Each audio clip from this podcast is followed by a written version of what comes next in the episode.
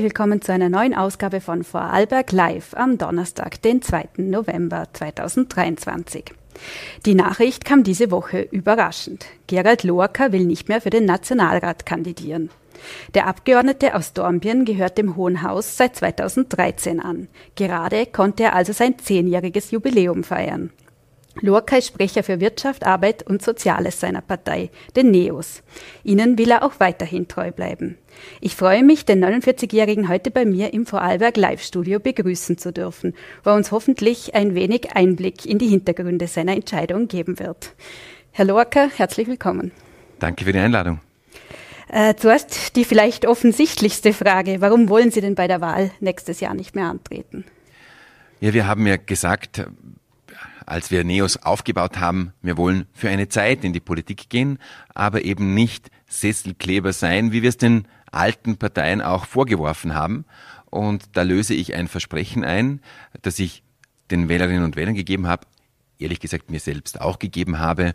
Und äh, so wie die Begleitumstände sind, kann ich auch leichten Herzens gehen. Jetzt hat sich das aber Anfang September noch ganz anders angehört. Da waren Sie auch schon Gast bei Vorarlberg Live und haben dort mitgeteilt, dass die Parteichefin Beate Meinl-Reisinger Sie gebeten habe, wieder zu kandidieren. Dann freue ich mich über die Möglichkeit, wenn ich noch gefragt bin, haben Sie gesagt. Warum haben Sie denn Ihre Meinung geändert? Ich habe meine Meinung nicht geändert, aber ich kann natürlich nicht über Vorarlberg Live meinen Mitarbeitern ausrichten, dass ich nicht mehr kandidiere. Das sind Leute, die um mich herum arbeiten, die für mich arbeiten und die haben es verdient, dass ich ihnen zuerst direkt sage, dass ich diese Entscheidung getroffen habe, das richtet man nicht über die Medien aus und deswegen musste ich so eine ausweichende Antwort geben und mich darauf beziehen, dass mich die Chefin gefragt hat, ob ich wieder kandidiere, was sie tatsächlich getan hatte. Mhm. Können Sie uns denn schon mitteilen, wer für die Nachfolge in Frage kommt? Wird das wieder jemand aus Vorarlberg sein? Also grundsätzlich, ich habe ein Mandat im Landeswahlkreis Vorarlberg und es ist das große Ziel, dass die NEOS auch bei der nächsten Nationalratswahl in Vorarlberg so stark sind, dass sie ein Vorarlberger Mandat ausgeht. Ähm, nicht notwendigerweise hat dann diese Person auch dieselben äh, Ressorts, dieselben Sprecherfunktionen wie ich im Nationalrat. Das wird sich erst herausstellen, wer das dann übernimmt. Mhm. Ähm, wann wird das dann feststehen?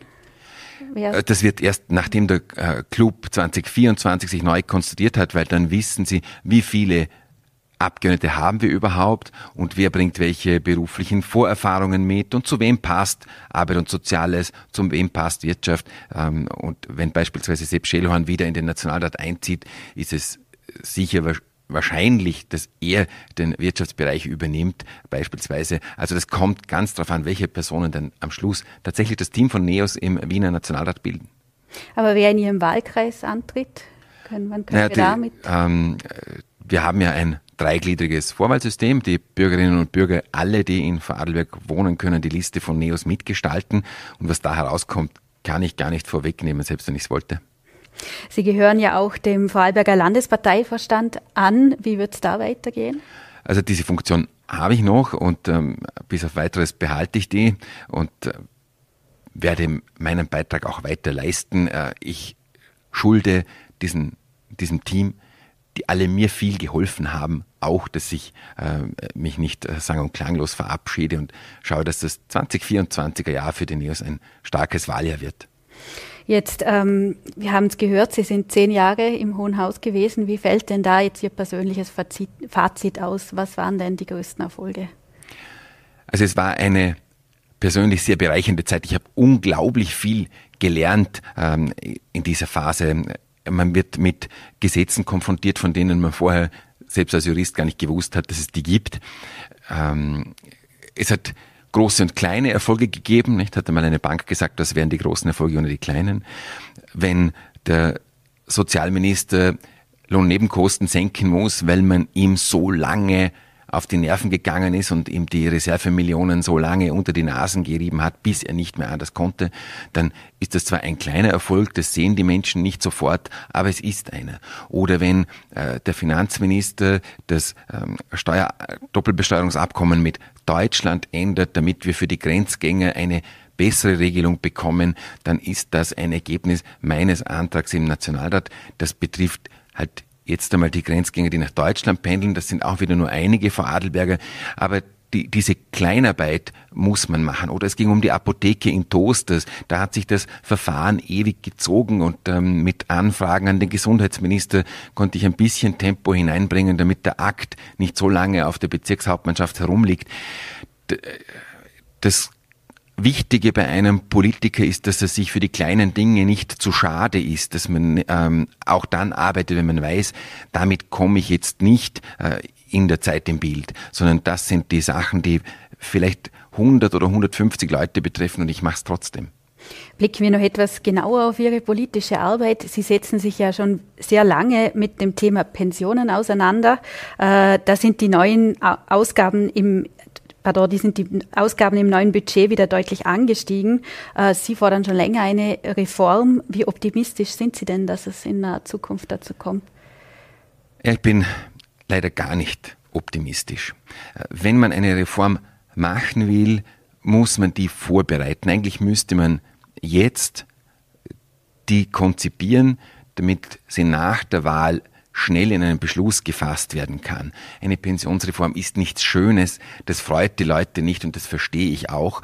Daher sollte man so etwas relativ knapp nach der Wahl beschließen, aber das muss man ja auch gedanklich vorbereiten und es ist niemand in der Laune, das vorzubereiten. Ich habe ähm, Klobobmann Wöginger von der ÖVP vorgeschlagen, dass wir doch ähm, uns von der OECD erklären lassen, wie die Experten der OECD auf das österreichische Pensionssystem schauen.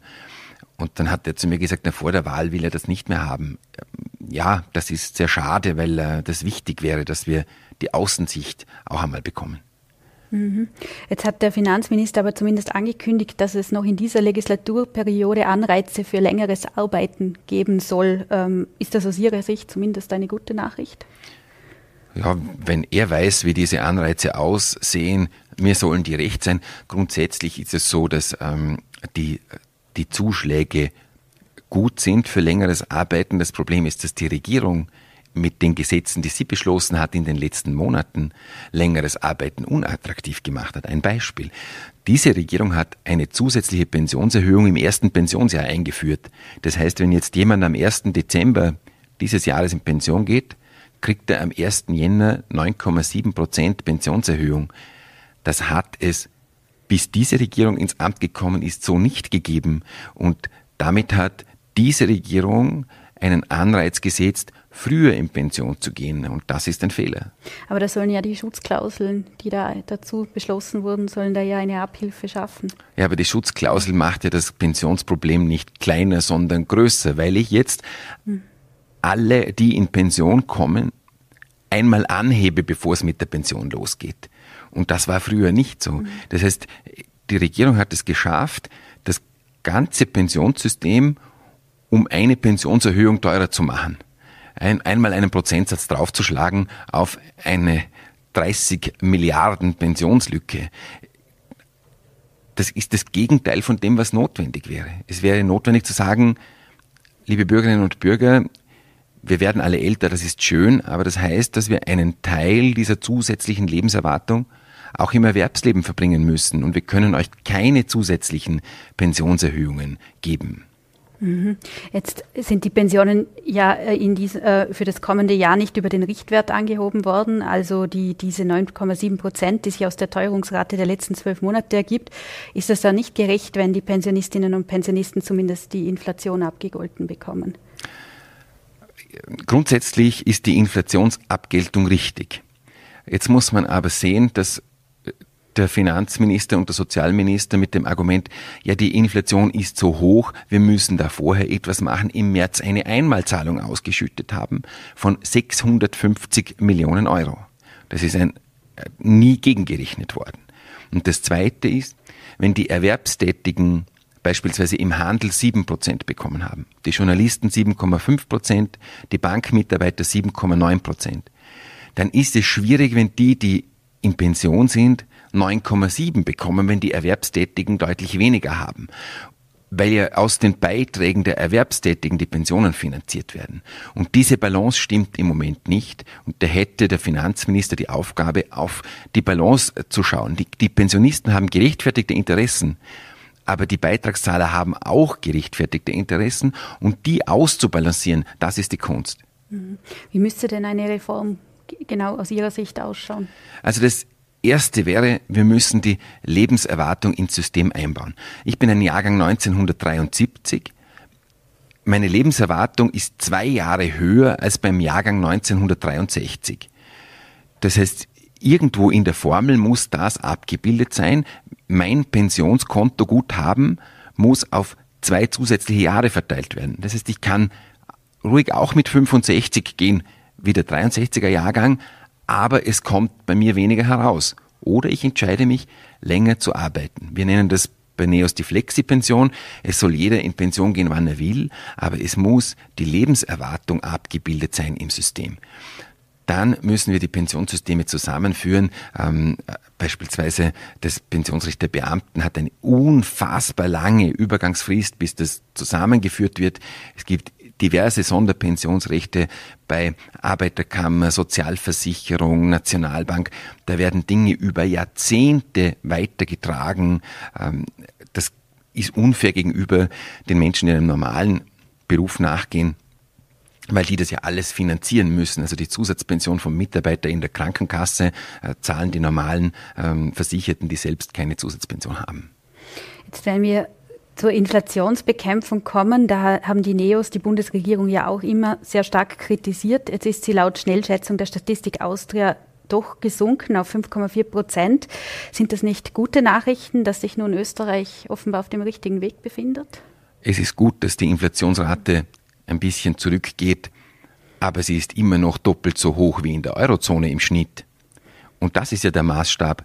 Ist hier Österreich besser oder schlechter unterwegs. Und bei uns ist eben die Inflation doppelt so hoch wie in der Eurozone. Und das liegt daran, dass diese Regierung das Geld mit beiden Händen hinausbläst. Man muss sich vorstellen, wir machen nächstes Jahr ein Defizit von 20 Milliarden Euro. Das ist ungefähr so viel wie im Corona-Jahr 2020. Das heißt, wir machen in einem normalen Jahr ein Budgetdefizit wie im Mega-Corona-Krisenjahr 2020, wo wir Kurzarbeit hatten, wo Lockdowns äh, das Land lahmgelegt haben. Und jetzt machen wir das in einem normalen Jahr und in den Folgejahren auch. Aber das ist Geld, das die Regierung ausgibt, Geld, das in den Markt hineingeht und die Nachfrage ankurbelt und daher die Inflation hochtreibt. Mhm. Jetzt äh, hat es kürzlich auch eine Grundsatzeinigung in den Finanzausgleichsverhandlungen gegeben. Da soll es 2,4 Milliarden Euro mehr für Länder und Gemeinden geben. Ähm, was sagen Sie dazu? Ist das eine gute Nachricht für die Länder oder? Äh, ja, also im, im Mittelalter, wenn ein Landesfürst pleite war, hat er seinen Nachbarn überfallen. Heute tun sich die Landesfürsten zu neunt zusammen, fahren nach Wien und nehmen den Finanzminister aus. Und das hat wieder funktioniert, nicht? Die Bundesländer bekommen 600 Millionen Euro mehr für die Spitäler, was zur Folge hat, dass sie überhaupt keine Reformschritte setzen müssen, sondern mit diesen 600 äh, Millionen ihre Abgangsdeckung für die Spitäler finanzieren können.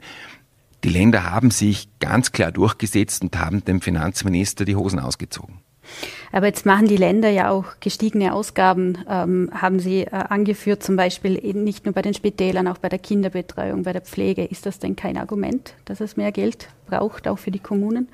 Ja, ähm, die Kommunen brauchen mehr Geld, die Länder brauchen mehr Geld, aber man darf ja nicht übersehen, die haben ja aus den Ertragsanteilen, die sie sowieso bekommen, in den letzten Jahren enorme Steigerungen gehabt. Enorme Steigerungen. Die meisten Bundesländer schwimmen geradezu im Geld. Wenn man sich anschaut, wie der Personalstand in den Bundesländern hinaufgegangen ist, wenn man sich anschaut, welche Besserstellungen im Pensionsrecht der Landesbeamten sich die Bundesländer noch leisten gegenüber den Bundesbeamten beispielsweise.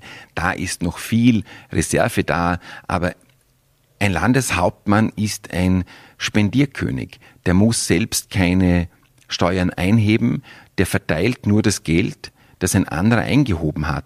Das ist im gesamten Politzirkus in Österreich der leichteste Job, Landeshauptmann. Einfach nur das Geld ausgeben, das andere eingehoben haben. Braucht es also eine Föderalismusreform?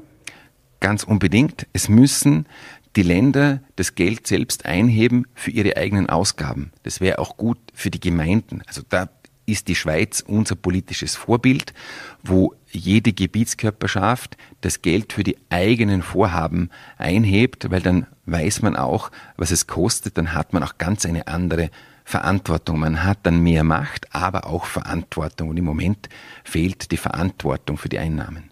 Weil Sie vorher auch die strukturellen Reformen angesprochen haben, äh, wie könnte man denn zum Beispiel jetzt gerade den Spitalsbereich entlasten? Das hat ja, der, der Gesundheitsminister hat ja auch Reformen gefordert.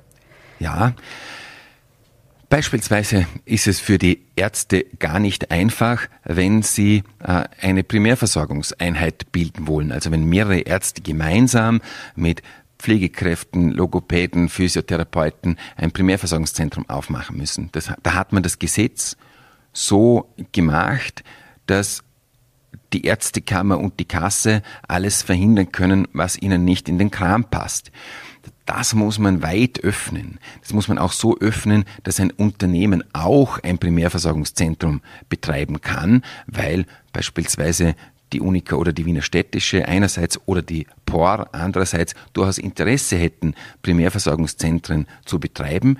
Wenn es nämlich im niedergelassenen Bereich genug äh, Kapazitäten gibt, dann kann man auch im Spitalsbereich auf die Bremse treten. Aber wenn natürlich die Patienten jetzt im niedergelassenen Bereich keine Termine bekommen, weil die Kassen die Versorgung nicht schaffen, dann kann man natürlich den Spitalsbereich nicht zurückdrehen. Das ist schon richtig.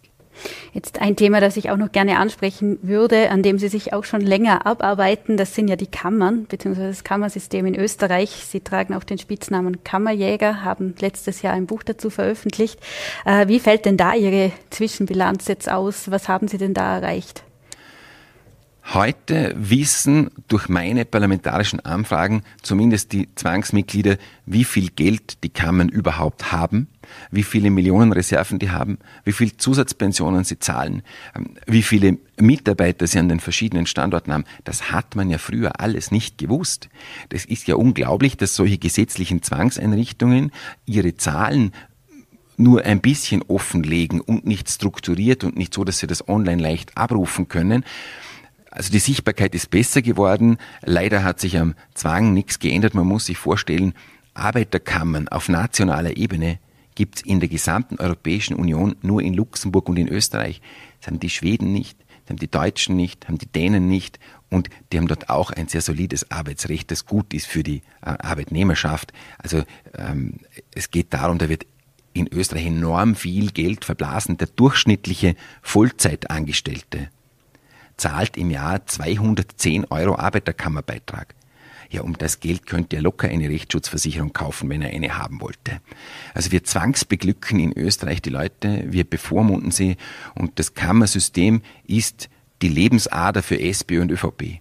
Also ohne Wirtschaftskammer kann die ÖVP nicht leben, weil sie das Personal nicht mehr hätte und das Geld nicht mehr. Und ohne Arbeiterkammer kann die SPÖ nicht mehr leben, weil sie das Personal nicht mehr hätte und das Geld. Das muss man sehen. Diese zwei, diese, dieses Kammernsystem hält die alten Parteien am Leben. Wie könnte man da mehr Transparenz herstellen? Es wäre mal ein erster Schritt. Also das Ziel wäre, dass die Mitgliedschaft freiwillig ist. Das wäre unser großes Ziel. Ein erster Schritt wäre schon einmal, wenn diese Kammern ihre Beiträge selbst einheben und nicht von den Arbeitgebern abführen lassen. Weil wenn die ähm, Mitglieder einmal sehen, wie viel sie da tatsächlich einzahlen müssen, wie viel sie überweisen müssten, wie beispielsweise bei der ORF-Gebühr, wo ich selbst zahlen muss, dann wäre auch die Zufriedenheit nicht so groß wie jetzt, wo die Leute im Lohnzettel gar nicht sehen, wo der Arbeiterkammerbeitrag ist oder wo die Leute gar nicht wissen, dass sie mit ihrem Lohn die Wirtschaftskammerumlage 2 finanzieren. Mhm. Jetzt müssen wir natürlich noch abschließend über die Wahlen nächstes Jahr sprechen. Äh, in den Sonntagsfragen zur Nationalratswahl liegt die FPÖ momentan konstant eigentlich immer auf dem ersten Platz. Ähm, was bedeutet das für Österreich aus Ihrer Sicht? Glauben Sie an einen Kanzler Herbert Kickl? Da kann natürlich noch viel passieren in einem Jahr. Aber die Unzufriedenheit bei den Menschen ist groß und ähm, Herbert Kickl schafft es sich als das Ventil für diese Unzufriedenheit zu inszenieren. Und die beiden anderen großen Parteien machen es ihm leicht, nicht? Ähm, Karl Nehammer empfiehlt armen Kindern, äh, einen Hamburger beim McDonalds essen zu gehen und äh, die SPÖ kann nicht bis 600 zählen auf dem Parteitag und, und empfiehlt eine Inflationsgrenze in der Verfassung, wo die Ökonomen sagen, dazu gebe ich gar keinen Kommentar ab, weil die Idee so jenseitig ist. Also wenn natürlich die Konkurrenz derart neben der Spur ist, macht man es halt den Freiheitlichen auch sehr leicht. Jetzt sind die Neos 2013 das erste Mal in den Nationalrat eingezogen mit rund 5 Prozent. Äh, schon damals war die Rede, dass man sich eine Regierungsbeteiligung wünschen würde. Wie sehen Sie denn die Chancen jetzt auch mit Blick auf Gedankenspiele einer Ampel mit SPÖ und Grünen? Ja gut, ähm, ich wünsche es allen, die da im Gespräch sind, dass sie noch ein bisschen zulegen, aber das wird sich realistisch nicht ausgehen. Also diese drei Parteien, die genannten, kommen zusammen auf ungefähr 40 Prozent in den Umfragen. Es reicht für eine Regierung never ever. Ähm, grundsätzlich muss eine Partei den Willen haben, zu regieren. Weil sonst, also nur um in der Opposition zu kritisieren, das ist auch nötig, aber den Gestaltungswillen sollte eine Partei haben. Den haben wir natürlich. Realistisch wird man sagen müssen, die Wahrscheinlichkeit, dass die Neos 2024 in eine Regierung kommen, ist deutlich unter 50 Prozent, deutlich. Ähm, aber wir können Opposition und werden das sehr solide und anständig mit Charakter weitermachen. Da weiß ich, dass meine Kolleginnen und Kollegen mit viel Kraft dahinter sein werden. Unsere Zeit kommt noch. In Vorarlberg haben die Neos drei Mandate im Landtag. Ähm, sehen Sie da Luft nach oben? Da bin ich mir sicher, dass wir zulegen. Ähm, mit Claudia Gamon an der Spitze haben wir eine ausgezeichnete Kandidatin vorne. Wir haben ein starkes Team jetzt schon und ich sehe, weil ich im Bundesvorstand äh, von NEOS auch bin, wie die verschiedenen Landesorganisationen aufgestellt sind und da gehört Vorarlberg zur Spitze äh, innerhalb von NEOS. Wir sind hier eine sehr starke Landesorganisation. Ich bin mir sehr sicher, dass wir ein gutes Ergebnis 2024 einfahren werden. Sie haben angekündigt, dass Sie den NEOS erhalten wollen. Können Sie uns da sagen, in welcher Funktion? Also ich bin natürlich Mitglied. Mich kann immer jeder anrufen, wenn er einen, eine Idee oder einen Ratschlag haben möchte. Man muss dann auch sehen, wenn man selbst, jetzt bin ich ja noch ähm, zehn Monate ungefähr im Amt, aber wenn ich dann mal nicht mehr im Amt bin, muss man auch aufpassen, dass man nicht wie ein Muppet von der Seitenlinie da gescheite Kommentare hineinwirft, wenn man nicht gefragt ist. Als letzte Frage, was haben Sie sich denn für, oder was haben Sie für Ihre berufliche Zukunft abseits der Politik denn geplant? Ich führe jetzt ähm, mehrere Gespräche. Ähm, bin in der erfreulichen Situation, dass ich auch schon kontaktiert worden bin, ob, ob ich dann vielleicht verfügbar bin oder ob ich schon fix etwas habe. Ich habe noch nichts noch nichts fix in der Tasche, aber ich bin in der sehr komfortablen Situation, dass ich auch diese zehn Monate noch Zeit habe, ein geeignetes Betätigungsfeld zu finden. Herr Loacker, vielen Dank für das Gespräch. Danke vielmals für die Einladung. Und abschließend noch eine Information für Sie. Aus Zeitgründen haben wir das Interview kurz vor der Sendung aufgezeichnet. Und wir kommen jetzt auch schon zum Ende der heutigen Sendung. Ich hoffe, es war unterhaltsam für Sie. Im Namen des Teams bedanke ich mich herzlich fürs Zuschauen. Wir freuen uns, wenn Sie auch bei der nächsten Ausgabe von Vorarlberg Live wieder mit dabei sind. Bis dahin kommen Sie gut durch die Woche, bleiben Sie gesund, auf Wiedersehen.